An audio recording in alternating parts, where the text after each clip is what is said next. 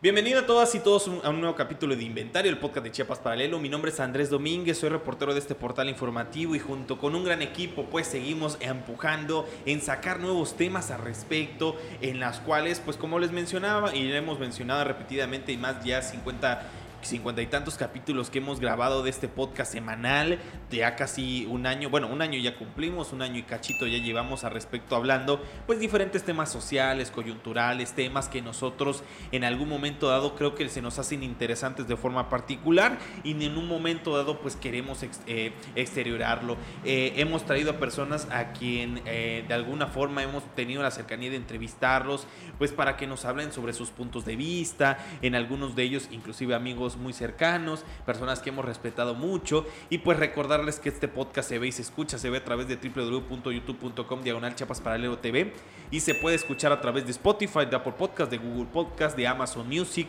Usted ponga inventario de Chiapas Paralelo y ahí lo puede encontrar. Eh, que ponga usted la campanita, lo, cualquier recordatorio. Nosotros subimos eh, capítulos cada miércoles.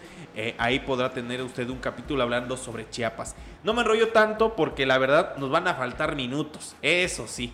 Nos van a faltar minutos para hablar con un verdadero maestro a quien he tenido la fortuna de verlo varias veces, de aprender de él y de contagiarme del entusiasmo que tiene, porque si bien a todos nos gusta el cine, muy pocos somos, o bueno, son, digo, no me quiero incluir, son apasionados eh, en algún, por, por ejemplo, nosotros hacemos periodismo independiente. Sabemos que dinero no hay, ¿no? O sea, de eso, entonces, cuando sabes que el dinero no hay, sabes que todo es adversidad, que todo es cuesta arriba, pero lo hacemos con un gusto, con un tremendo gusto y que sabemos que esa pequeña cereza en el pastel siempre nos alegra la tarde y el día de hoy vamos a hablar de cine, de cine en Chiapas, ¿no? Y con quién más que con el maestro Gustavo Trujillo, quien es pues crítico de cine, es historiador, pero fundamentalmente y donde yo em, lo conozco de puntualmente, pues es el organizador de La Muestra es Nuestra, una gran iniciativa ciudadana que se tuvo y que se tiene en Chiapas. Eh, maestro Gustavo, ¿cómo se encuentra usted el día de hoy? Muy bien, muchas gracias y bueno, mucho gusto de estar aquí compartiendo este espacio contigo y compartir nuestras reflexiones con tu público, que siempre va a ser muy estimulante, ¿no? Claro. Eh, maestro, ¿le parece bien iniciemos? Primero, a ver, como le decimos nosotros, ¿por qué inicia su pasión con el cine? De hecho, vemos, digo, ahorita vamos a hablar muchísimo sobre el cine, bueno, desde aterrizándolo a Chiapas, pero el punto es, ¿por qué usted se comienza a interesar en el cine? ¿Por qué?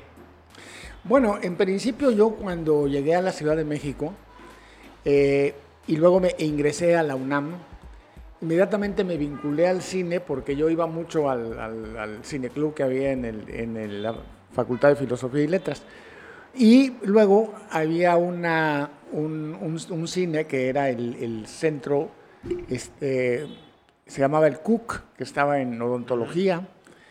Y ahí se hacían funciones de cine. Yo iba todos los fines de semana, sábados y domingos, y me hice amigo del que hacía las proyecciones. Y luego este, me, me, empecé a interesar mucho en el cine y él me invitó a colaborar ahí con ellos. Entonces, empecé nada más este, viendo cómo lo hacían, finalmente me convertí en el programador de, ahí, ¿no? Y luego ascendí a ser programador del propio cineclub de la Facultad de Filosofía y Letras. Y ya de ahí, bueno, pues yo hice un... Me gustó muchísimo el cine. Al margen de la, de la carrera que estudiaba, me, me, interesaba mucho el cine. Entonces tuve oportunidad en un momento de ir a estudiar a Polonia, porque un amigo que estaba conmigo en la, en la facultad su, papá era funcionario de la Secretaría de Relaciones Exteriores y me dijo, oye, hay unas becas que está este, ofreciendo el Polonia para estudiar cine. Entonces, haz el examen. Fui, hice el examen y, la verdad es que no, no, tuvimos mucha competencia, más fuimos tres los del examen y dos podían este, tener acceso, eran dos becas. Entonces tenía yo prácticamente el, el 33%. Sí. claro, medio Y entonces, bueno, me, me aceptaron y me fui a estudiar a Polonia. Y bueno, regresé y me vinculé nuevamente al cine, incluso estuve trabajando mucho tiempo como programador de un cineclub que había en el, en el este, Instituto de Antropología e Historia. Y ya después hice, empecé a hacer crítica y pues tengo muchísimos años, yo creo que van más de 500, yo creo que ya casi voy llegando a los mil artículos escritos sobre distintas películas. Y también he hecho algunos ensayos sobre cuestiones de cine, cortos y eso, ¿no? Pero básicamente desde que yo estaba en Polonia, uno de mis maestros me dijo, mira, eh, yo le decía, yo quisiera hacer un cine como el que hace, este, por ejemplo, Andrés Faida. Y él me dijo, mira, eso está difícil, pero, pero lo que veo que tienes muy bueno, me dijo, es una mirada muy este, certera para analizar el cine. Entonces me dijo, dedícate a la crítica. Y a partir de ese estímulo que me dio por esa orientación inicial, empecé a escribir sobre cine y bueno, creo que es algo que se me da con cierta naturalidad. Además, encuentro verdaderamente placer al escribirlo, ¿no? Porque voy reconstruyendo imaginativamente la película, buscando sus detalles interesantes, sus, dónde están sus fallas. En fin, el, el crítico siempre tiene esta esta pulsión por andar escarbando y desmenuzando las imágenes unas a unas. Pero bueno, ese ha sido en términos generales mi inicio sobre el cine. Claro, maestro, antes de hablar, creo que del cine en Chiapas, que es una de las metas en hablar, y dicho sea de paso un muy buen tema que usted trae a colación antes de entrar, preguntarle, y yo lo voy a meter en un brete ya, o sea, de entrada. Seguramente se la, han entre, eh, se la han preguntado en entrevistas de forma personal, en reunión de amigos, amigas si tendría que recomendar tres películas a esta audiencia juvenil, a esta audiencia que pues tiene entre 22 y 20, casi 30 años, de repente que nos escuchan de 35, eh, es una audiencia muy joven al respecto, ¿qué tres películas recomendaría usted de forma muy puntual que son que atesora usted, es decir, que la vuelve a ver y dice, ay, es que me recuerda todo este momento. Es como cuando de repente, a mí yo siempre he dicho que soy muy fan de José Emilio Pacheco y siempre le preguntaban, a ver usted, típico de, hacia un hacia un escritor, ¿cuáles son sus libros favoritos? ¿no? Y decía los grandes clásicos, la Biblia, el tipo rey, ¿no? ¿Cuáles serían sus grandes, sus tres grandes clásicos para recomendar, queridísimo maestro? Bueno, eh, voy a ser un poco este, elitista si quieres, pero bueno, hay una película que realmente yo he hecho, he visto, no sé, seis, siete veces. Es una película muy larga además. Se llama La Bella Latosa de Jacques Ribet, que es un cineasta de la nueva ola francesa. Es una película prodigiosa porque despliega a lo largo de tres horas todo el proceso creativo que tiene un, pintor. Entonces la película trata sobre un, un pintor que es amigo de otro pintor cuya esposa es una mujer guapísima y entonces él está tratando de convencer primero al esposo de ella para que ella sea la modelo que quiere él plasmar. Y ella, él le dice que sí, pero ella dice que no. Y todo el tiempo el pintor está provocando con ella que sea su modelo. Ella no quiere ser su modelo porque el proceso creativo que tiene el pintor, eso es en términos generales, es ir plasmando en el lienzo el alma y el espíritu de la modelo. Entonces ella sabe que al proceso creativo que va a tener ese pintor es despojarla de su espíritu, de su alma, la va a dejar vacía. Y eso justamente es lo que pasa. Durante tres horas vamos a ver un proceso creativo verdaderamente extraordinario, conmovedor. A mí esa película me, enseñó a ver el cine. Entonces, esa como punto de partida. No es fácil encontrarla, por otro lado, no es fácil, pero, pero para quienes les gusta el cine, me parece que sería una película que habría que buscarla, verla y no una, sino cinco veces. Y van a encontrar ahí la esencia del cine. Una película más fácil de encontrar, pero que también es muy importante, sobre todo por los tiempos en que vivimos, es eh, obviamente Naranja Mecánica de Stanley Kubrick. ¿Por qué? Porque justamente lo que hace la película es plantearnos el hecho de que todos tenemos la violencia como una especie de gen. Esa violencia en cualquier momento estalla. Y, pero si nos despojan de la violencia, nos quedamos completamente inermes. No hay defensa posible porque vivimos en un mundo violento. El mundo lo ha sido toda la vida. Entonces, eh, es, esto que plantea Kubrick como este, quitar, porque el proceso de naranja mecánica es quitarle la violencia a este tipo que es un tipo este, que comanda una pandilla. Alex es, entonces al despojarlo de la violencia lo deja como víctima de los otros que están rondando y obviamente cobran venganza de todo lo que les hizo, ¿no? Entonces pareciera que la violencia es este, muy fácil de estirpar y no, es algo este, que forma parte de la condición humana, claro. que todos la tenemos en una o en otra medida. Ahora, ¿cómo hacemos uso de la violencia? Eso es lo más importante. La mm. violencia tiene que hacerse en forma positiva, creativa, ¿no? Eh, pero tampoco pueden despojarnos de ella porque entonces nos convertimos en las víctimas y vamos a ser víctimas de todo, que es lo que al final la lección de esta película de, de Naranja Mecánica. Y yo creo que una tercera película, para hacerlo un poco más cercano a nosotros, digamos, pues a mí me gusta mucho, por ejemplo, la película que hizo Luis Buñuel, que es Los Olvidados, que es una película que tiene escenas verdaderamente de un contenido lírico extraordinario y nos enseña mucho, sobre todo despoja al cine mexicano de esa, este moralismo religioso que siempre ha tenido, ¿no? Entonces, de pronto, en una película de 1950, viene un director que nos dice, bueno, pues mira, este, puede burlarse de cualquier cosa y además esta conmiseración que tenemos todos para ver determinados inválidos, cuando hay una perversión en, una mente que ha trabajado este, por la frustración o por todo lo que puede significar una invalidez, eh, él lo presenta de una forma muy cruda, pero de alguna forma lo es, ¿no? El sueño que tiene el, personaje central de la película, el hijo de esta, de, esta mujer, también es una cosa prodigiosa como está filmada, ¿no? Entonces, yo siempre he dicho que este, Buñuel no era un gran cineasta, lo que sí era, era un gran artista. Entonces, podemos ver muchas fallas en su cine, fallas técnicas, porque las hay, todas sus películas están hechas a trompicones pero cada una de las escenas tienen verdaderos prodigios artísticos. Era un, gran cineasta, un gran artista más que un gran cineasta. Esas tres por, por principio. Por decir algunas de las miles que seguramente usted ya ha visto. Eh, maestro, a ver, la idea puntualmente era hablar sobre los cines en Chiapas. Sí. ¿Por qué le pregunto es, bueno, o en Tuxtla es posible eh, específicamente? Igual usted seguramente debe tener como más conocimiento de otros cines. ¿Por qué? Porque yo, de forma personal, crecí en un, en un ambiente donde Cinépolis y Cinemex, inclusive Cinemark, si me por usted, eran como que los grandes cines.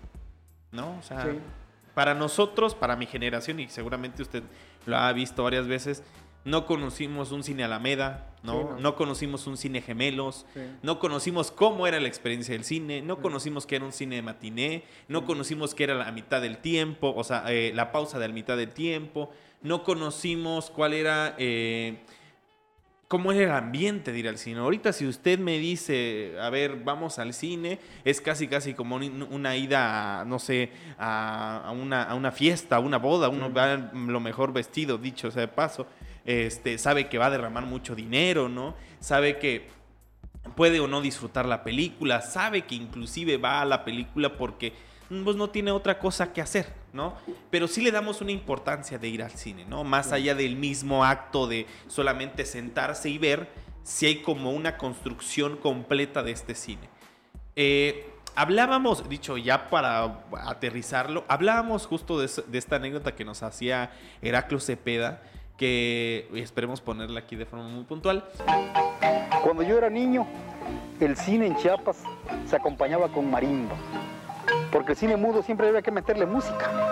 Pero aquí en Chiapas, ¿dónde iban a tener un piano? No, imposible. Entonces aquí se acompañaba con marimba. Y el maestro Ventura era el encargado de ponerle sonido. Y tenía pieza para beso largo, pieza para beso corto, pieza para persecución de buenos, pieza para alcance de malos. Y ahí ponía él.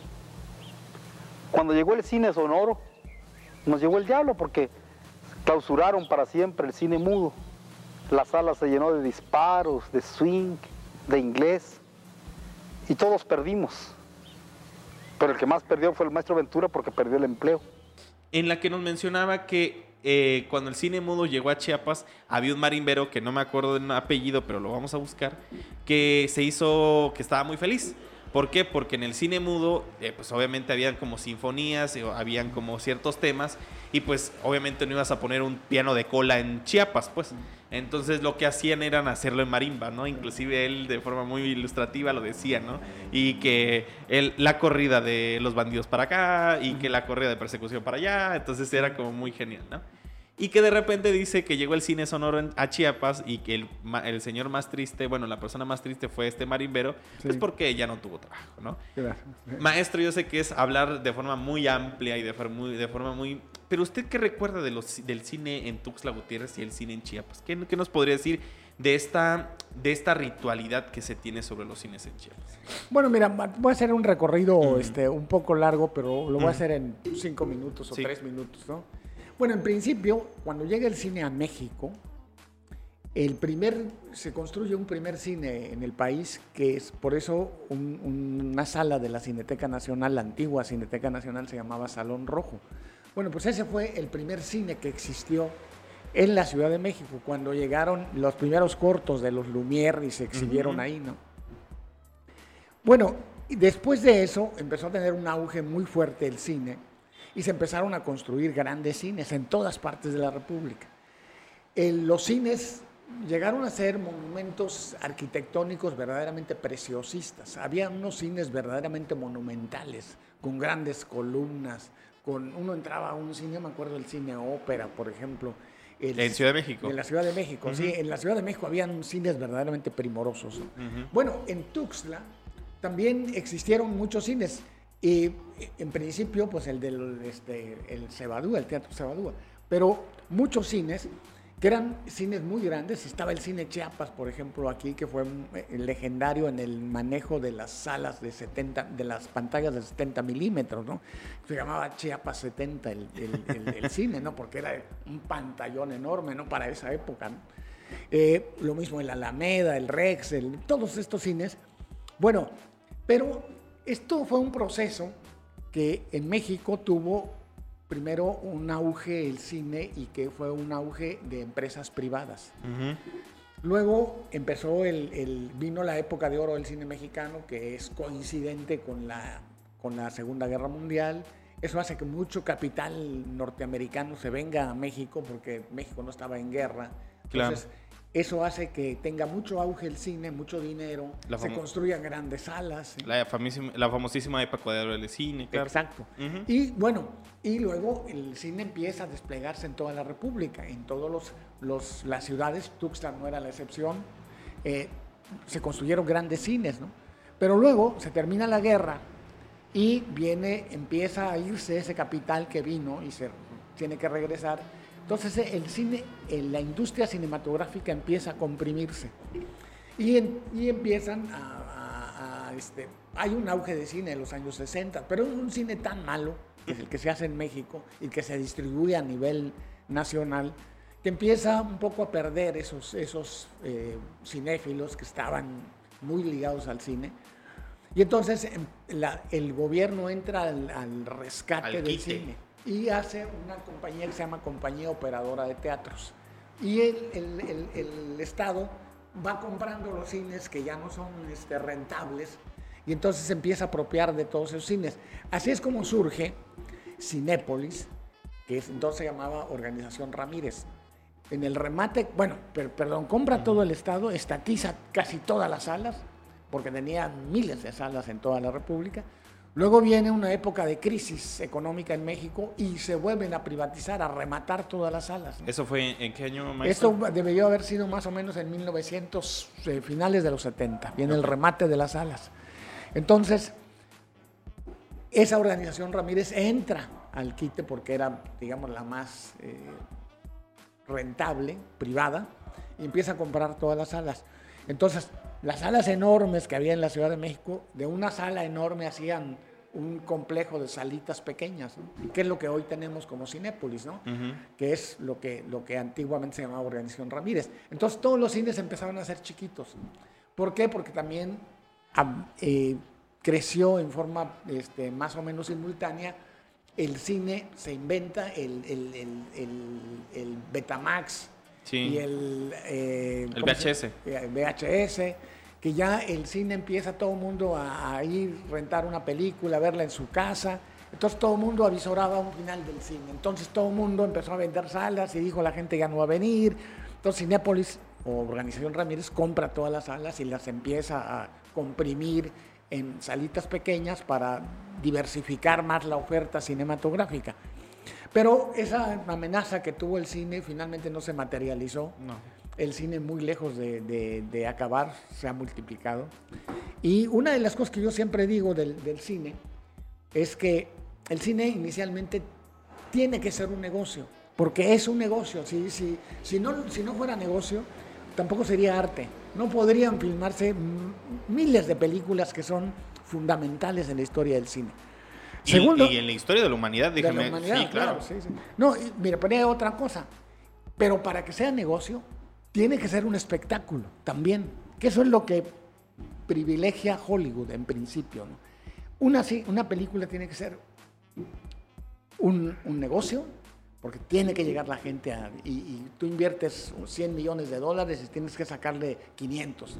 Muy, muy claramente el ejemplo de Avatar, que ahora vemos eh, que la, última edición, sí. Bueno, pues esa película costó 250 millones de dólares hacerla. Bueno, pero ya en este momento en taquilla lleva superado los 2 mil millones de dólares. Entonces, te das cuenta que eso es un negocio. Pero también la película es un espectáculo. Entonces, no solo es un espectáculo, sino también es una herramienta política. El cine siempre lo ha sido, desde su invención, pasando por todos los procesos que ha pasado, siempre ha sido una herramienta política. Por ahí pasan todo lo que pasa en el mundo. Y hay miradas un poco maniqueas, hay miradas este, que se pliegan a, una postura, hay otras que hacen críticas. Es decir, de todo hay en el cine, ¿no? Pero si uno ve todo, va uno viendo las distintas corrientes ideológicas que están pasando en el mundo, ¿no? El cine, pues, entonces, es una... Pero sobre todas estas tres cosas, negocio, espectáculo y herramienta política, el cine es un instrumento narrativo. Sirve para contar historias. Entre mejor las cuentes, el cine va a ser un espectáculo. Esa es una cosa fundamental. Y por último, ya en, en, posición número 5, el cine también es arte. Pero ocupa la posición número 5 porque las otras cuatro tienen que cumplirse para que se haga cine de arte. El cine tiene que ser negocio, tiene que ser espectáculo, tiene que ser un instrumento narrativo y tiene que ser una herramienta política para que pueda ser arte. Tiene que pasar por esos cuatro. Entonces, obviamente, hay cine, hay cineastas y películas que se han hecho en el mundo que no se hubieran podido hacer si no hubiera recaudado tanto dinero, por ejemplo, El Padrino, o La Guerra de las Galaxias, o esta de Avatar, porque todo ese dinero que es, que es utilidades, muchos cineastas lo que hacen es, ahí financian a alguien que tiene talento para que haga su película. Y él hace su película y te encuentras una joya. Hay, hay verdaderos prodigios cinematográficos cuando uno empieza a ver películas. Yo que voy mucho a festivales, entonces hay, hay, muchas películas que pasan en un festival que nadie las compra, pues, porque para que una película se, te la exhiban en un cine comercial, tuvo que haber una empresa que comprara los derechos de exhibición. Pero como son tantas, tantas películas, se filman casi, eh, yo hacía las cuentas hace poco, pero estamos hablando de casi 200 películas diarias, 190 y tantas películas diarias. ¿Quién tiene la capacidad para verlas? Nadie. Nadie. Entonces, este, uno puede ver, no sé, tres películas diarias, pero eso será en un festival. Sí, pero, claro. Pero diario, imposible, ¿no? Entonces, es, un mundo complicado. Mucha gente piensa que el cine es una cosa muy fácil de hacer. Y yo les digo de antemano que están equivocados. Es complicadísimo, sobre todo que tú puedas tener la oportunidad de exhibir tu película en una sala comercial. No es nada fácil. Porque yo te aseguro, porque lo sé, que todas las salas de los complejos de, exhibición que hay en el mundo tienen vendidos sus espacios este año y el próximo. Y hay muchas películas que están esperando que, pasen esos dos años para exhibirse. Entonces, gente que dice, bueno, yo voy a hacer mi película y de pronto me voy a convertir en una estrella. Así de la nada. no, no es posible. Es, una cosa complicada. Pues maestro, ¿le, eh, ¿le, parece si hacemos un pequeñísimo corte para pues, tomar un poquito de aire y seguimos platicando con el maestro Gustavo?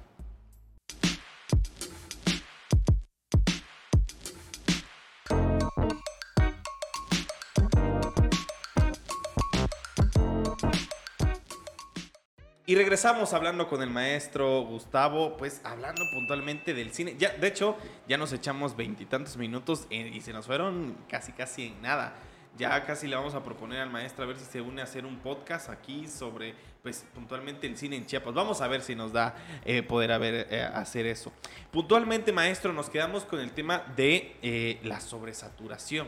Creo Sí. que es algo que también nuevamente decía José Emilio Pacheco en algún momento, este escritor, eh, de que decía, es que es imposible leer tanto, ¿no? Nos Claro. decía, eh, al año se hacen 50 mil novelas, Sí. ¿no? Imagínense 50 mil novelas para 365 días. Imposible. Es imposible, entonces Claro. hay una sobresaturación importante. Y justo antes de, antes de iniciar esta conversación con usted, nos mencionaba un- eh, el de, bueno, la película ganadora del Oscar, ¿no? Sí. El de, estamos hablando de todo y estamos hablando de eso, me parece Sí, importante. sí. El de todo, todo al mismo tiempo en todas partes, ¿no? Sí. Una película que en lo personal yo hasta lloré. O sea, pero no la había visto desde esa parte, ¿no? El tema de la sobresaturación de imagen. Sí. Cuéntenos un poco su visión al respecto, maestro. Bueno, mira, la película justamente yo creo que es, fue valorada así por la academia, porque yo creo que es una película que recoge lo que es la actualidad. Tenemos una saturación de imágenes. Esa saturación de imágenes tiene que ver con que la mayor parte de, la per- de las personas tenemos el celular todo el tiempo, estamos viendo cosas en el celular, tenemos la televisión, Claro. tenemos plataformas, tenemos, este, bueno, una cantidad. ¿Qué, qué pasa? Que están secuestrando el pensamiento. Que esa es una de las, de las cosas que la película registra con mucha, este, muy puntualmente, ¿no? Eh, y el, el pensamiento está, y no tenemos el tiempo para la reflexión tampoco. ¿no? Entonces, esto es lo que ha hecho que la película sea tan, este, mucha gente le haya gustado mucho. ¿Por qué? Porque es, es eso mismo. De pronto estamos viendo una, no esto que lo que se llama los multiversos, que son distintos espacios, la, la inteligencia artificial y todas estas cosas, que estamos, est- se está saturando a la población de eso para poco a poco, como planteaba la película de 1900 1984, ir poco a poco este, escarbándote en el cerebro las posibilidades que tengas, ¿no? Claro. Y eso, yo creo que es, es- este es el gran peligro que tiene la sobresaturación, ¿no? Que la mayor parte de la gente está completamente distraída, ¿no? No se concentra en nada porque tienes un montonal de cosas. Estás viendo el celular, te hablan por teléfono, estás viendo la tele, es que vas a ver una serie. Tienes tarea. pues, tienes tarea, este, pláticas, en fin. Hay una gran sobresaturación y eso está siendo muy difícil Incluso yo leía un artículo que me pareció muy interesante porque eh, es un tipo que se dedica a la cuestión científica y decía que tenía mucho problema con el personal porque no hay la capacidad de concentración para ir leyendo o acomodando ciertos, eh, digamos, Cierto contenido. Sí, contenidos y además los avances que van teniendo sus investigaciones. Entonces, porque están con el celular, este, con esto, con el otro. Entonces, hay una, a lo mejor no es intencionado, Claro. pero seguramente hay una forma de distracción permanente, una eh, que está provocando esto que no permita que la gente eh, reflexione con todos los elementos con los que es necesario hacer una reflexión. El pensamiento está pasando a segundo término. Este, la mayor parte de la gente tenemos la, la- la- la vista saturada de imágenes, entonces no podemos capturar adecuadamente esta, eh, estos distintos formatos de imágenes y cómo procesarlos. es Claro, o, reflexionarlo un poco más, que creo que es como algo, a- algo que me explicaba mucho mi, mi directora de tesis era eso al respecto, ¿no? De que decía, antes los distractores eran los libros, ¿no? O sea, antes de, me, me mencionaba eso mucho la doctora con la que tuve la oportunidad de trabajar, y me decía, antes si tú, imagínate, si tú llegabas a tu, a, tu, a- a tu comida, lo que sea, y tú abrías un libro, seguramente te regañaban, porque ese era un distractor, estabas Sí. distrayéndote, Sí, ¿no? sí. O sea, no estabas enfocando, ¿no? Ahora imagínense que alguien agarre un libro, pues está hasta uno, hasta lo incentiva Claro, a uno. Yo sí creo, visto desde la comunicación, que dicho sea de paso, que creo que sí está dentro de los pros y contras de la accesibilidad, que es allá donde apuntamos. Sí es estos procesos de ver mucho pero pensar poco. Sí, ese, ese- ese- ese es el, el No. tema, ¿no? Sí, yo creo que ahí está el secreto y la- el- lo, lo atractivo que resulta la película. Porque la película es muy creativa, incluso este, se pasea por todos los géneros, ¿no? Y, pero eh, sí, su propósito es justamente decirte dónde estamos, ¿no? Eh, No, no tanto de dónde venimos, quiénes somos, sino dónde estamos. ¿no? Este es el, el gran, la, la- la gran interrogante de la película y uno tendría que empezar a reflexionar sobre eso, cómo va. el- Yo, yo le- oí y leí una declaración que hizo uno de los Daniels, que Sí. son los, los directores de la película, que por otro lado es, es una cosa extraña que sean dos los directores y, y lo hayan compartido el, el- la dirección de la Ajá. película, ¿no? Entonces, y que hayan coincidido en la mayor parte de las Y que los cosas. dos se llamen Daniel. Sí, incluso se llaman Le Daniel, dicen, pues, los Danieles, sí, claro. los Danieles, sí. Entonces, bueno, uno de ellos reflexionaba sobre esto que, que- que te digo. Él decía eso, que la película, tú, ellos te hicieron la película con la intención de dejar más o menos claro a todo mundo que hay, un, hay una eh, saturación de imágenes. Estamos saturando al- al- al- a la sociedad y especialmente a la gente joven, porque es la que Claro. está más en eso.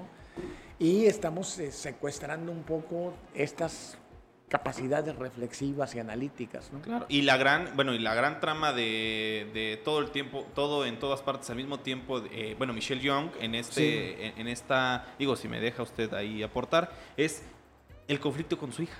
Sí, sí, ¿no? sí. o sí. sea, bien inteligente, ¿no? Sí. O sea, al menos de forma personal. Yo también lo, lo veía desde ese aspecto. ¿no? De todo esto nos hablan de un universo y que de multiversos y todo este rollo. Y el SEMA, o el fundamentalmente el problema es, no me sé llevar con mi hija, no me sé, no sé encontrarme con mi hija, ¿no? Y, y inclusive ya nos podemos ver, o sea, dentro de esta película, como de- a- aunque tú llegas a hacer esto, siempre pasa esto, aunque tú eres esto, pasa esto, ¿no? O sea, si te vuelves famosa, nunca tuviste una hija, ¿no? Que creo que una, una de las cuestiones bien interesantes. Pero bueno, queda muy bien a la reflexión, ¿no, maestro? Sí, no, eh, yo, yo creo que es una película que hay que ver y invitar al público que no la haya visto, pues que la vea, porque es una película que además este, compendia adecuadamente lo que yo decía.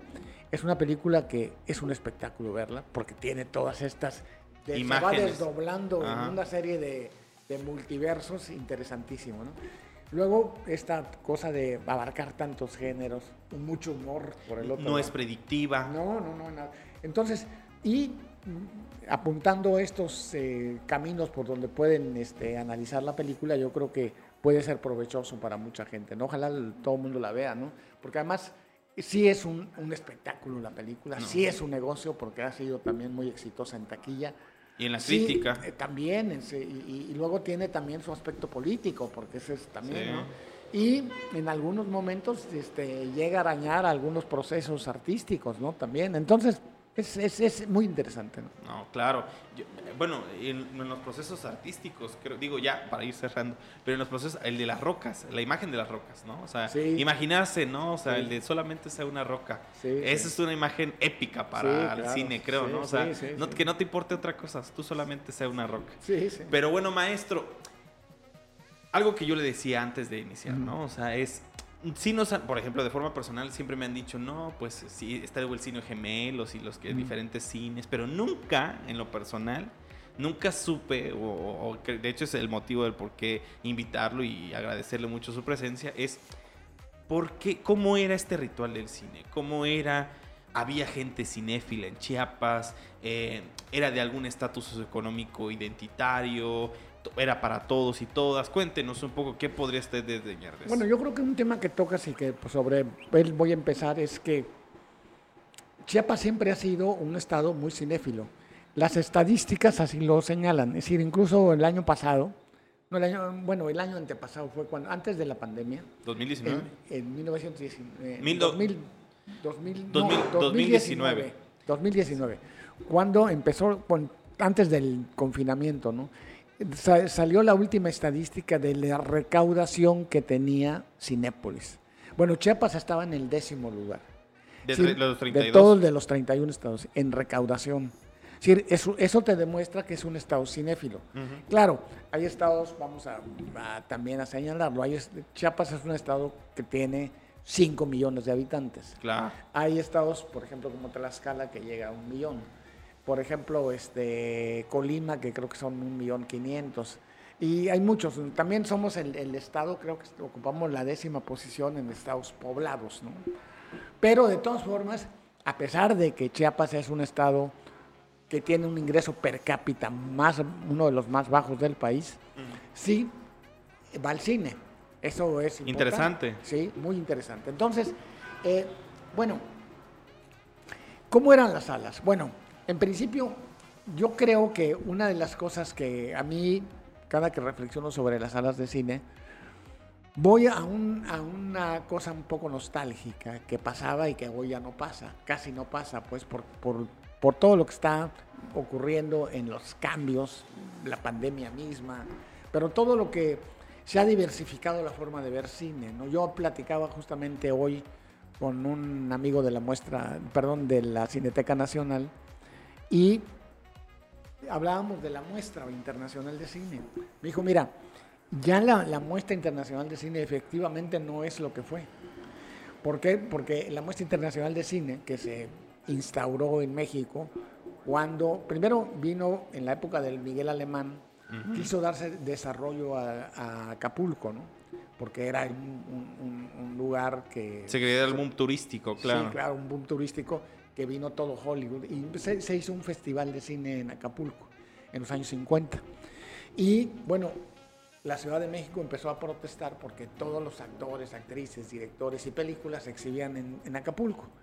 Y entonces el gobierno dijo, pues sí, vamos a traer. Entonces se llamaba la muestra de la, de la, de la reseña de Acapulco, así se llamaba, la muestra de la reseña de Acapulco. Pasado un tiempo, ya el Festival de Acapulco dejó de ser un festival este, rentable, ya no había tanto dinero, y entonces se canceló, ya no se hizo. Pero quedó la reseña de Acapulco, se llamaba la reseña internacional. Entonces, el público cinéfilo de la Ciudad de México dijo, bueno, este, pues no nos vas a quitar la, reseña. ¿Y cómo que vamos a ver? Entonces se, sustituyó la reseña de Acapulco por la muestra internacional de cine. Entonces, tú veías en la muestra internacional de cine las películas más importantes que se habían filmado en el año.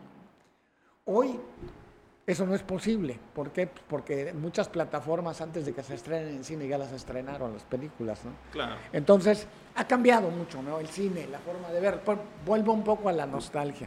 Yo, yo me acuerdo cuando iba al cine, yo pocas veces, quiero también este, ser honesto en esto, yo pocas veces eh, vine, estuve en el cine en Tuxtla, digamos unas 10 o 15 veces.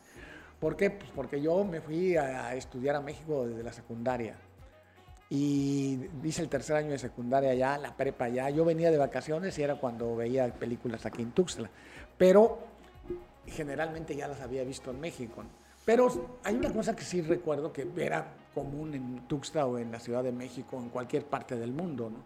Tú llegabas al cine y era una especie de embrujo, ¿no? Que llegabas y de pronto se iban apagando las luces, se apagaban completamente. Y en ese momento, tú fueras con quien fueras, por lo menos en mi caso. claro. Estaba solo, estaba solo, eras tú y la, y la pantalla, ¿no?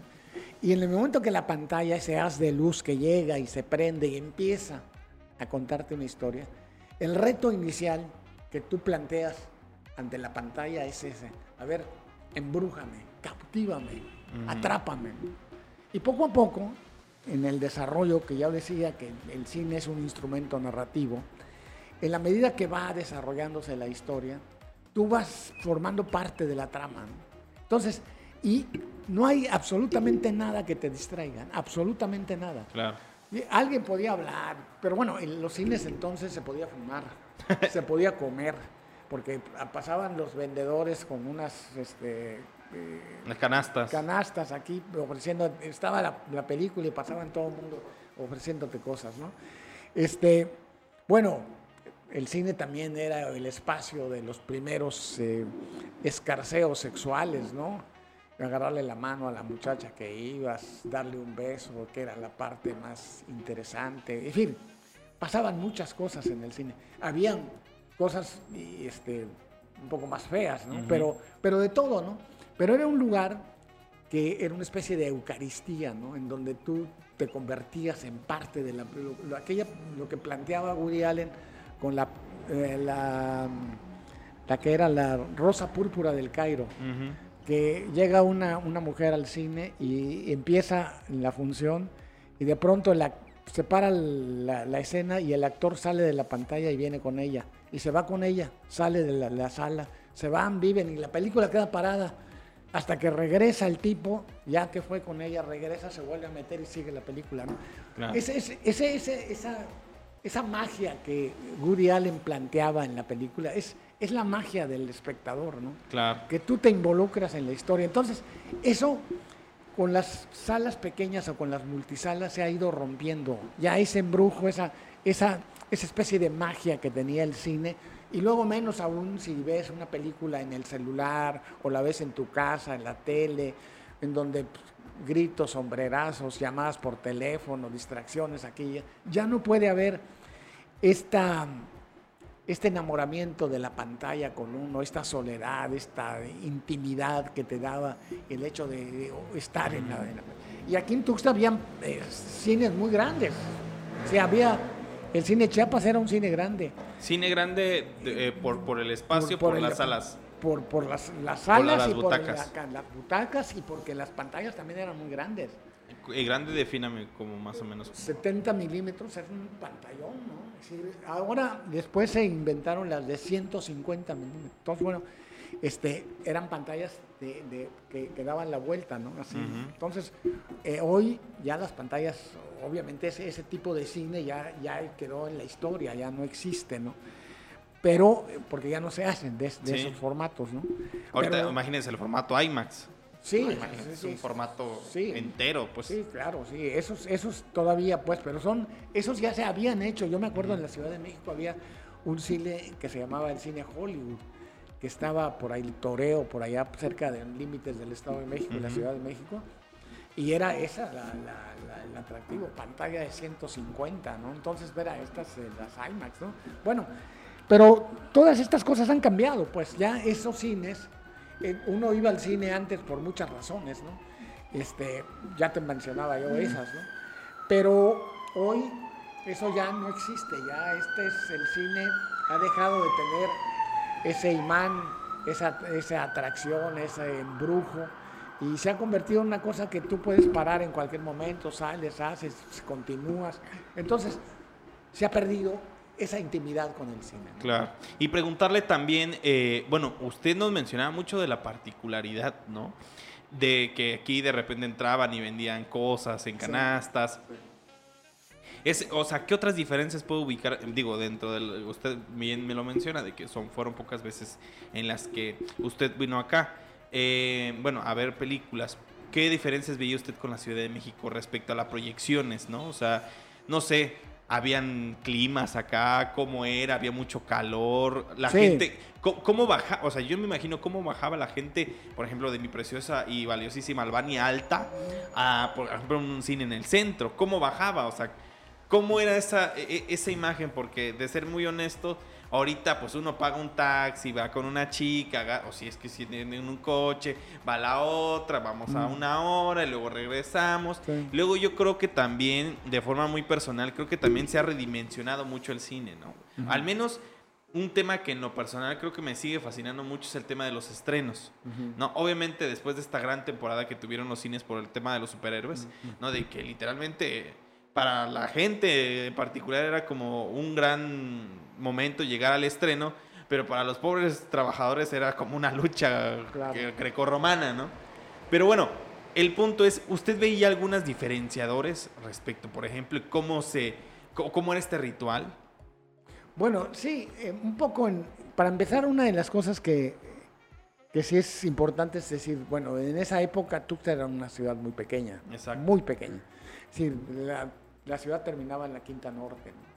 Ya no, no existía la Albania, pues las Albanias no existían. Entonces, bueno, y terminaba en donde está el Hotel Bonampak. Ujú. O este, empezaba en donde está el- la, la Diana, ¿no? Este, bueno, era muy chica, ¿no? Una ciudad muy chica, pero una ciudad siempre muy cinéfila. Yo me acuerdo perfectamente, venía y todo el mundo quería ir al cine, ¿no? Lo primero que te ofrecía, quizás porque nunca han tenido atractivos turísticos, ¿no? Entonces siempre vamos al cine. Entonces eso ha hecho que la ciudad sea muy, muy, este, muy cinéfila, ¿no? Eh, y habían muchos cines. Para la ciudad que era, habían pues, fácilmente cinco o seis cines, ¿no? Entonces yo a veces iba a San Cristóbal, en San Cristóbal nada más había un cine, que era, que era el Teatro Las Casas. Y aquí pues, habían cinco cines y mucha gente de San Cristóbal venía a Tuxtla a ver las películas, ¿no? Porque pues, allá nada más era una sala y habían películas que nunca llegaban allá. Claro. Pero también había un solo distribuidor para el sureste, que ese era otro de los temas fundamentales, ¿no?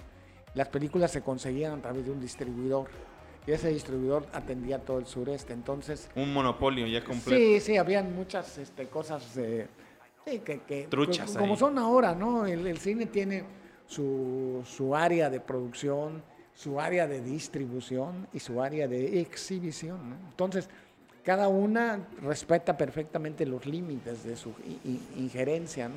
Entonces, Cinépolis no compra las películas, las, las compran los distribuidores.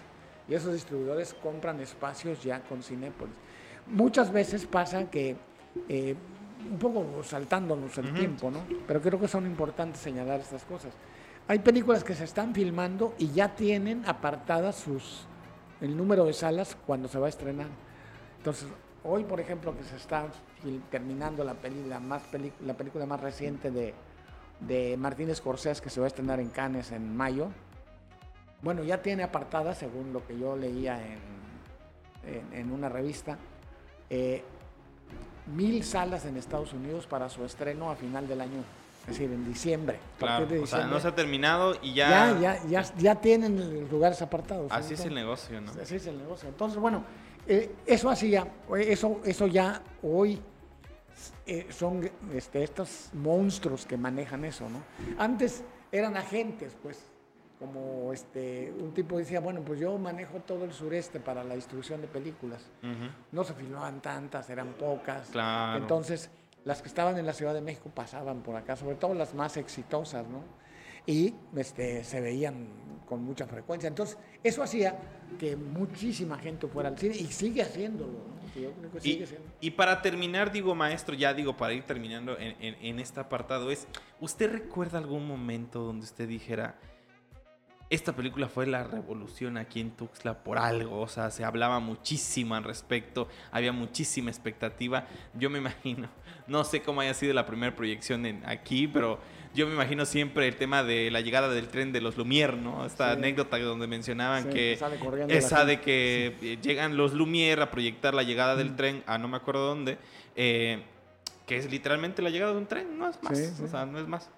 Y que la gente literalmente que vio la proyección salió corriendo Sí. porque nunca imaginó que eso nada más era una proyección y, y- y la gente en su mente pensó que en verdad venía un tren, ¿no? Claro. Entonces, no sé si usted recuerda algún estreno, algo de que haya dicho Tuxtla cambió en este paradigma, no sé, algo al Sí, respecto. hay, hay una, hay una que yo recuerdo muy bien, que es cuando se estrenó el cine Chiapas. Cuando se estrenó el cine Chiapas, se estrenaron una película y vinieron los actores de la película. ¿Se acuerda usted? No. Sí, Sí. bueno, eh, sí, sí, este, por- es que los cañones, creo que eran los cañones de San Sebastián o algunas, una- porque yo creo que vino una actriz que pa- parecía ahí en la película, y vinieron varias, eh, y luego actrices de México, ¿no? Mexicanas. Entonces, en la entrada estaba, era la inauguración del cine y estaban las, los, las actores y las actrices, a lo mejor no aparecían en la película, pero estaban ahí, ¿no? Las invitaron para que, para la inauguración del cine. Entonces fue, pues, obviamente toda la ciudad estaba vuelta loca, ¿no? Claro. Y este, fue una expectación enorme. ¿Qué año fue? ¿Se acuerda? Eso debió haber sido 1960 y... ¿Qué será? Yo creo que por ahí de 66, por ahí más o menos. O sea, ya casi que es 50, más de 50 años, ¿no? Más de 60 y 50 tantos sí, Más de 50 años. Yo era un chamaco, o sea, me acuerdo perfectamente de eso. Este, pero sí, fue, fue, fue el, el, digamos, la 67. noticia de, de- de- O yo creo que otra que yo no viví, pero que sí ¿Escuchó? la he leído y la he escuchado, fue la primera película que se filmó en Chiapas. Este, que sí mm, vinieron los actores, estaban en Tuxtla y todos los días iban a Cintalapa. Este, a la filmación, ¿no? Que se filmó ahí en una hacienda que se llama. Ay, ¿cómo se llama la hacienda? Ahorita se me, se me escapa Ujú. el nombre, porque ya tiene mucho tiempo que no. Pero Rincón Brujo se llamaba Ah. la película. Entonces, por desgracia, la película, la de Rincón Brujo, pues en, la- en el incendio que tuvo la Cineteca Nacional allá por 1976, 77, se quemó el máster. Entonces la película no existe. Hay copias, pero en muy mal estado. Pero no se puede ver. Pero era una película, fue la primera que se filmó en, en- en Chiapas. Porque el cine mexicano, y eso puede ser un, un- un tema para una próxima, este, un próximo podcast. eh, ¿Cuántas veces el cine mexicano ha hecho alusión a Chiapas? ¿Cuántas Claro. películas han relatado cosas de Chiapas sin haberse filmado aquí? Porque se, se filmaban en estudios o se inventaban un espacio que se llamaba Chiapas, pero la primera realmente fue Rincón Brujo. Antes hubo incluso Chiapas, al- eh, lo que, lo que se llama eh, Al Son de la Marimba, ¿no? Entonces, eh, esa, esa película, Al Son de la Marimba, se alusión a Chiapas, pero la película está filmada en Morelos. ¿no? Entonces, bueno, este, y así hay muchas películas que hacen alusión a Chiapas. Hay, eh, fácilmente, yo creo que yo he hecho como un recuento como de 50, ¿no? ¿Cuántas de esas se filmaron realmente en Chiapas y cuántas se inventó un Chiapas de cartón, ¿no? Claro, un claro. Sí, sí. Pues maestro, ¿le parece bien si hacemos un pequeñísimo corte para seguir pues hablando de cine en Chiapas y sobre todo creo que un tema muy puntual que seguramente nos va a pues a maravillar a todos y a todos, explicarnos qué es la muestra es nuestra. ¿Le ¿Cómo parece muy bien? Bueno, entonces regresamos.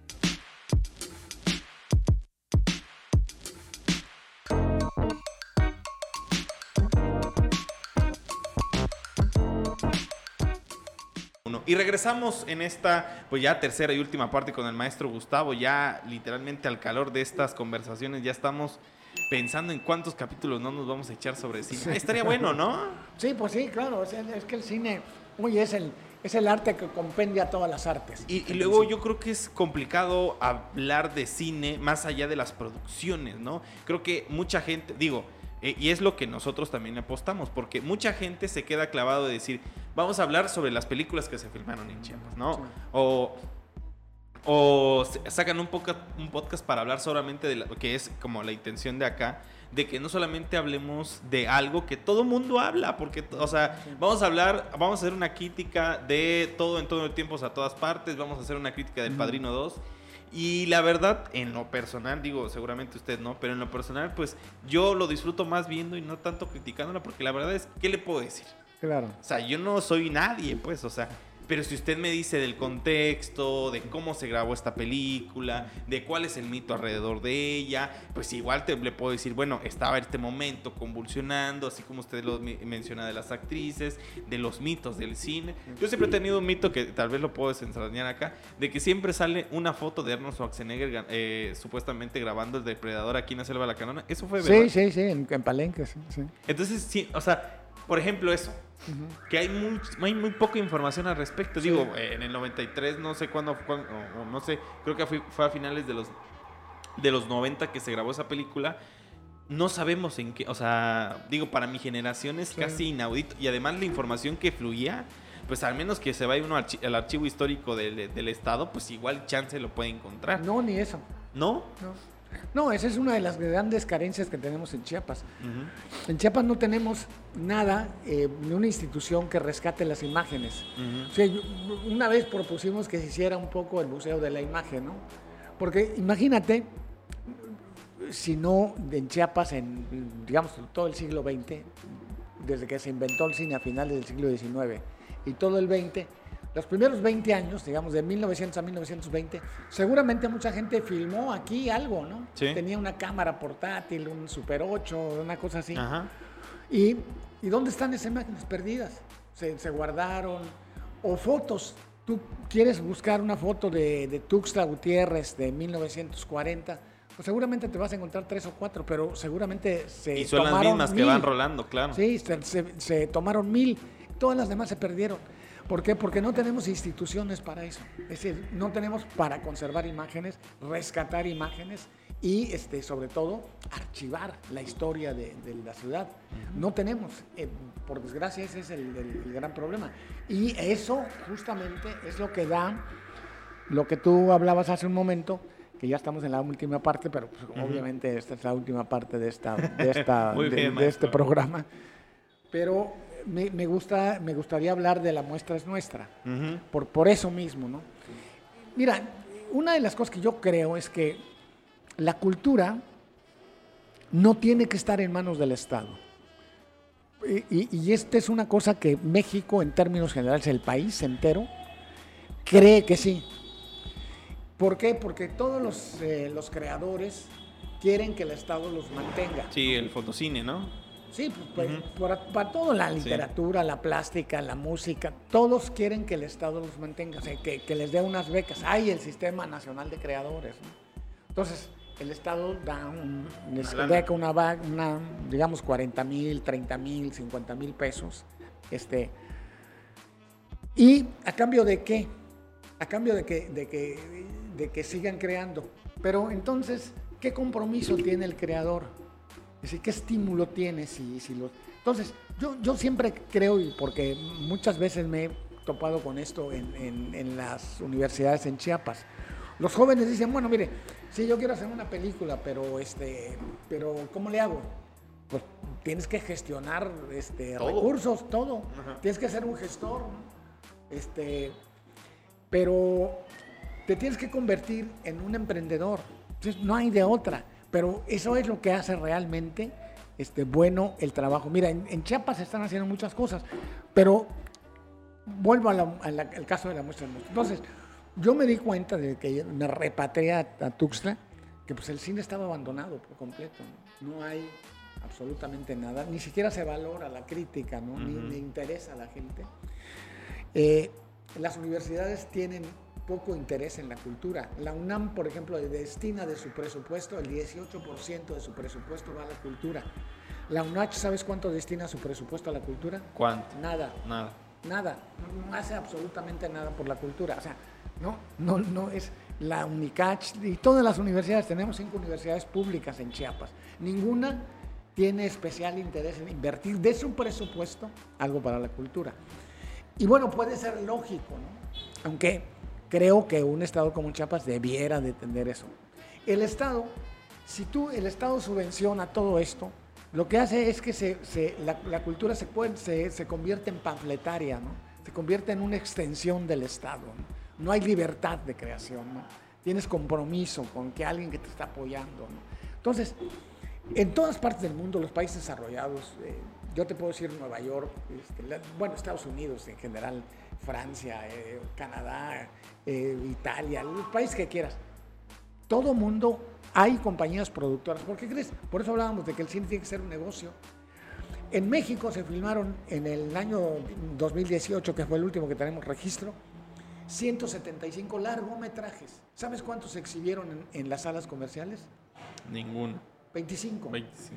150 nunca se exhibieron. ¿Dónde están? Y cada uno de ellos costaron prácticamente en promedio un millón y medio a dos millones de dólares. Estamos hablando de 40 millones de pesos. Los tienen los que lo hicieron en su casa, lo exhiben con su familia y se acabó. Entonces, si el cine es un negocio, lo tienes que ver así, porque eso te va a dar posibilidades de que eh, Si avances. o sea, pues sigas haciendo el trabajo, ¿no? Ujú. Entonces, eh, pero no es así, ¿no? No se hace. Entonces, yo lo que, lo que hicimos, los que realmente estábamos interesados en el cine, es hacer una- una- un grupo de ciudadanos que estamos promoviendo el cine. Yo me- a veces predico en el desierto, pero, pero este, Uno no es profeta en su tierra, Sí, recuerde. pues, pero yo, yo sí estoy en, en muchos cineclubs, patrocino los cineclubs, voy y estimulo que los eh, espectadores eh, participen y, y- yo les hago preguntas y me responden o me hacen preguntas. Y, es decir, tratar de encontrar una forma de ir... Que me eh, consta, sí, que me consta. Dicho vamos sea, agrandando el número de cinéfilos para poder hacer un cine cada vez más oferta cin- cinematográfica. Entonces, la muestra nuestra toma su nombre a partir de que nadie quería la muestra. Entonces, nadie quiere pagar los derechos de la muestra. Entonces dijimos, bueno, pues nosotros nos juntemos y nosotros lo pagamos, ¿no? Pero tiene que existir en, en, Tuxtla. Es una ciudad casi de un millón de habitantes. Y la oferta cinematográfica es la comercial. No puede ser. ¿Por qué? Porque la comercial tiene, eh, tiene que existir, porque digo que es un negocio y tiene que ser rentable. Pero, pero tiene que haber lo otro. Lo que es las utilidades de esas entradas provoca que haya el otro cine. Pero ese otro cine no pasa en las, en las salas comerciales, pasa en las otras salas. Entonces, en todos lados hay salas que todavía siguen manteniendo ese embrujo y esas condiciones de enamoramiento del cinéfilo con la pantalla. Todavía seguimos valorando los, los, los, directores que son autores y que son este, creadores, verdaderos creadores. Seguimos este, enamorados de películas que nos estremecen cuando encuentras dos o tres escenas verdaderamente logradas, este, que pasan a la historia del cine, en fin, ¿no? Entonces, este entusiasmo, este, este amor por el cine, queremos contagiarlo con la, con la sociedad. Entonces, eh, ahora, por ejemplo, la edición 73 de la Muestra Internacional de Cine la vamos a traer nuevamente. Estamos juntándonos para hacer una, una cooperacha entre todos, porque luego exhibimos las películas que son de la muestra, que no las pueden ver en ningún lado, pero que son muy formativas. Y este, cobramos 30, 40 pesos y pues nos llegan 10 personas. Y nada más de derechos de exhibición tenemos que pagar 2 mil pesos por exhibición de la película, más todos los gastos inherentes a la difusión, a los seguros, al envío, a todo lo demás, ¿no? Eso ya te llega siendo el costo de las películas cerca de 2.500 cada una, ¿no? Si proyectas, vamos a decir, 10 películas, estás hablando de 25 mil pesos, pero si son 20 son 50 mil pesos, que en taquilla no, no recaudas ni 8 mil pesos. Claro. Entonces tenemos todos que meter de nuestra bolsa, pero lo importante es eso. Yo no, no, este, no critico que el gobierno no lo haga. Yo estoy convencido de que no lo debe hacer. Tenemos que ser nosotros los que lo hagamos. Por eso somos una sociedad. Y hay gente que puede hacerlo, ¿no? Entonces, yo creo que la única forma de engrandecer nuestras sociedades es con la participación de todos. Si nosotros queremos un, Estado que nos dé todo, pues es un Estado patrimonialista. No, no, vamos a crecer como sociedad. Dependencia totalmente. Claro. Sí, mira, tú, por ejemplo, yo te digo, en Nueva York, que yo voy muy seguido porque voy seguido al Festival de Cine, y todo es a través de fundaciones, fundaciones de empresas, de empresarios, de gente que tiene dinero. Todo lo mueve. yo voy al festival que se hace en el, Lincoln Center, un espacio verdaderamente primoroso. Llegas a una sala inmensa con un pantallón enorme. Bueno, las entradas no son baratas, pero no hay, no hay boletos, no hay, todo se agota. ¿Por, ¿Por, qué? Porque la demanda de la gente que busca ese tipo de cine. En Chiapas tú lo pones a 40 pesos, en Nueva York puede a 40 dólares la entrada. Hay un abismo entre 40 pesos y 40 dólares. Y aquí nos llegan 10 personas. Claro. Entonces, bueno, pero todo esto cabe porque tenemos que hacer públicos. El problema es que no están hechos los públicos, no se han hecho a lo largo de muchos años. Entonces nosotros sí estamos empeñados en hacerlo. Que la gente poco a poco vaya encontrando otras formas de ver el cine, ¿no? Otro cine, pues. Es que hay muchos cines. No, y usted muy bien lo decía al principio, eh, que recuerdo mucho, usted, usted de hecho lo mencionaba justo en el aspecto de que usted siempre da un preámbulo antes de iniciar pues el... No, ¿Ustedes qué piensan al respecto? Aparte de, este, de la reseña, mm. usted como que inicia como, con preguntas detonadoras. ¿Qué esperan, por ejemplo, del cine ruso? ¿no? ¿Han, visto algo que no sé qué? Y de repente termina. Bueno, ¿cuál sensación tienen al respecto? ¿no? Pero creo que algo importante que se tiene que hacer es que a veces este y, y, se lo digo de forma muy personal, a veces nosotros lo que hacemos es tirar a lo grande, ¿no? O sea, y creo que a veces eso es como muy complicado y con que haya, que, y yo me asumo como uno de ellos, ¿no? O sea, yo creo que eh, la muestra es nuestra o las cualquiera muestra que, que, usted ha dirigido y que ha promovido, en lo, verdad, en lo personal sí me ha hecho como muy despertado. Yo me acuerdo mucho de una película que se llama El Ciudadano, de este Martínez, se apellida Martínez, buenísima, una película argentina. Eh, el Ciudadano Ilustre se llamaba. el Ciudadano, buenísima, ¿no? Buenísima.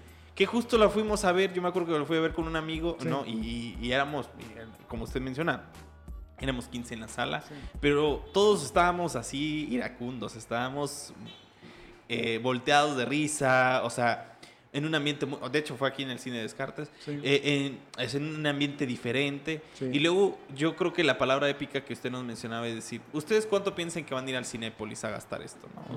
O sea, pónganle que la entrada son 100 pesos cada uno, 200. En sus refrescos, otros 500. Y aquí están pagando 80 pesos, menos de 100 pesos. Entonces, pues hay que hacer la evaluación. Y nos decía, y, y creo que es muy, muy ilustrativo de cómo es usted, el de que decían, no les importa que aquí se llene la sala, pero háblenle a un amigo. Háblenle a la amiga, Sí. traigan a la abuela, traigan al abuelo, para que venga y que se contagie, ¿no? Sí. Y eso habla mucho de su vocación, pues como, como nosotros lo decimos, o sea, y este, este es el mejor ejemplo y le hemos dicho varias veces, no ganamos ni un peso, no nos ganamos, ni vamos a ser ricos, ¿no?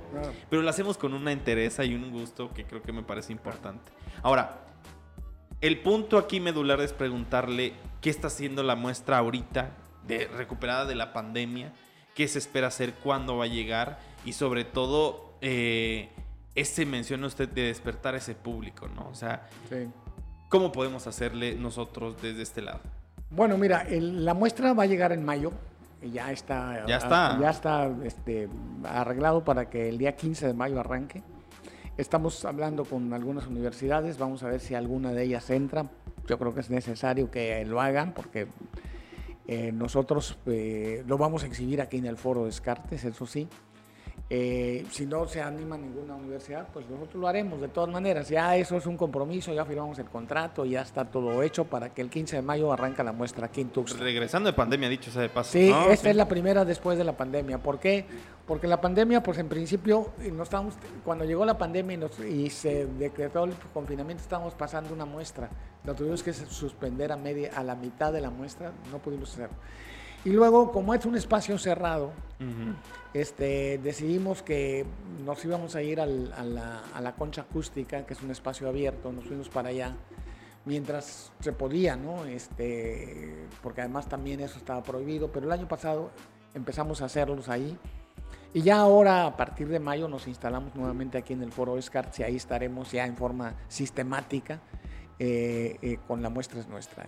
Y, empezamos con la muestra internacional de cine, que es la, la edición número 73 Claro. que, que es este, realmente ah, esa, esa muestra internacional de cine eh, de la Cineteca ha formado a mucha gente. Yo, yo me encuentro mucha gente en muchas partes, en la Ciudad de México especialmente, tengo muchos amigos ahí. Pero la mayor parte de la gente que es cinéfila se formó ahí, en la muestra internacional de cine. Porque ves un cine distinto. No es un cine de entretenimiento, ¿no? Claro. no es un cine de pasarse un buen rato. Es un cine que puede ser entretenimiento, que te puedes pasar un buen rato, pero que te hace reflexionar Claro. te hace pensar, ¿no? Y que esa es un poco la idea, ¿no? De, de- de la muestra, tener siempre una oferta de ese tipo de cine, ¿no? Y que para todo hay públicos, ¿no? Claro, y, y si no, haya que hacerlos, porque Ujú. es importante. Las sociedades tienen que tener esta forma de abarcar todo un universo de miradas distintas. Por eso yo siempre insisto en que la gente cuando hacemos el debate al final de la película, que opinen, porque eso enriquece la forma de ver el cine.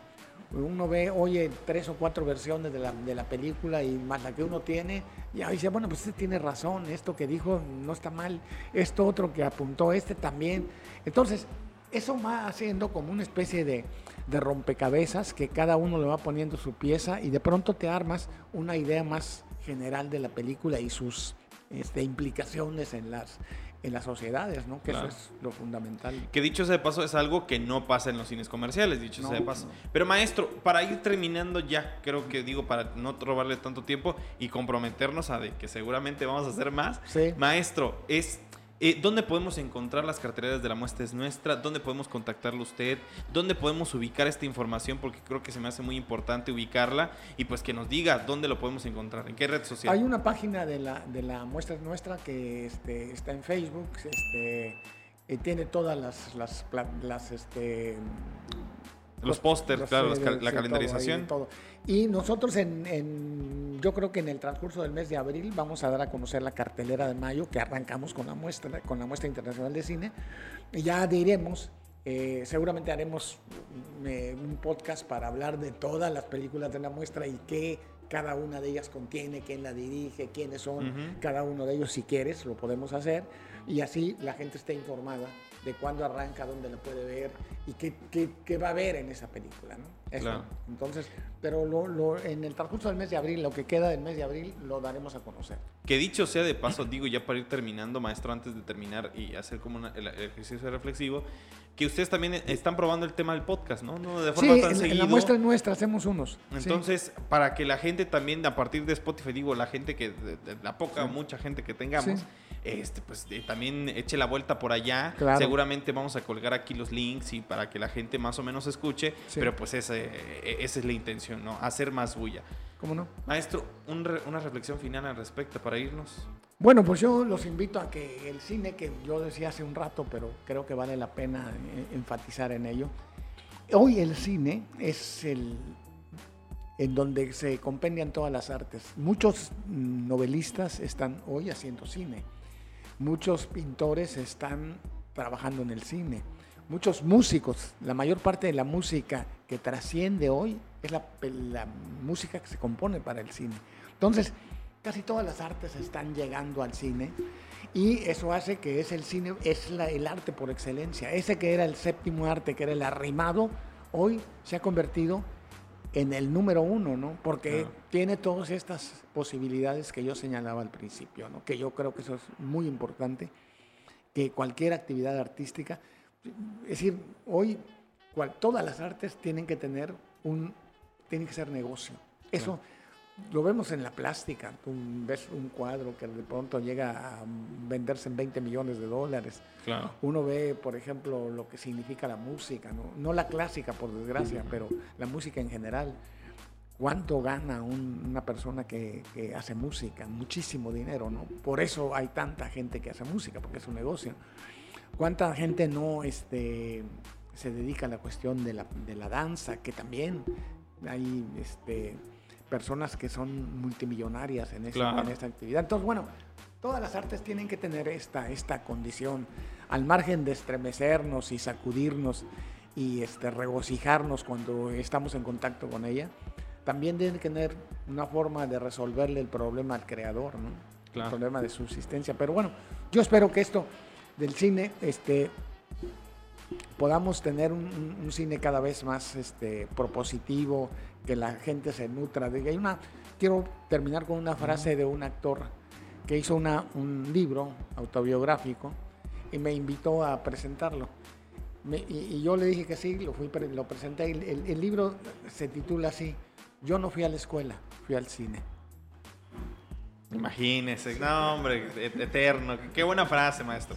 Así como cuando en Tarantino, ¿no? O sea, así como esta idea del Tarantino. Pues bueno, cerramos esta idea, no, no sin antes agradecerle, maestro, por, pues, pues, por su interés, por su tiempo, pues para haber accedido así de forma muy rápida. Sé que es complicado de repente coincidir con los tiempos y pues recordarles a la gente que mi nombre es Andrés Domínguez y conjunto con un gran equipo pues seguimos apostándole a seguir haciendo estos contenidos que a todos y todas nos interesan de alguna forma y recordarles que este podcast se puede ver y escuchar puede ver a través de www.youtube.com de Chepas Paralelo TV o nos pueden encontrar en Spotify, en Apple Podcast, en Google Podcast, en Amazon Music como inventario de Chiapas Paralelo. Ahí nos pueden encontrar y van a encontrar todos los episodios que tenemos de Chiapas Paralelo y sobre todo esta iniciativa llamada Inventario. Así que nos vemos en la siguiente emisión. Muy bien.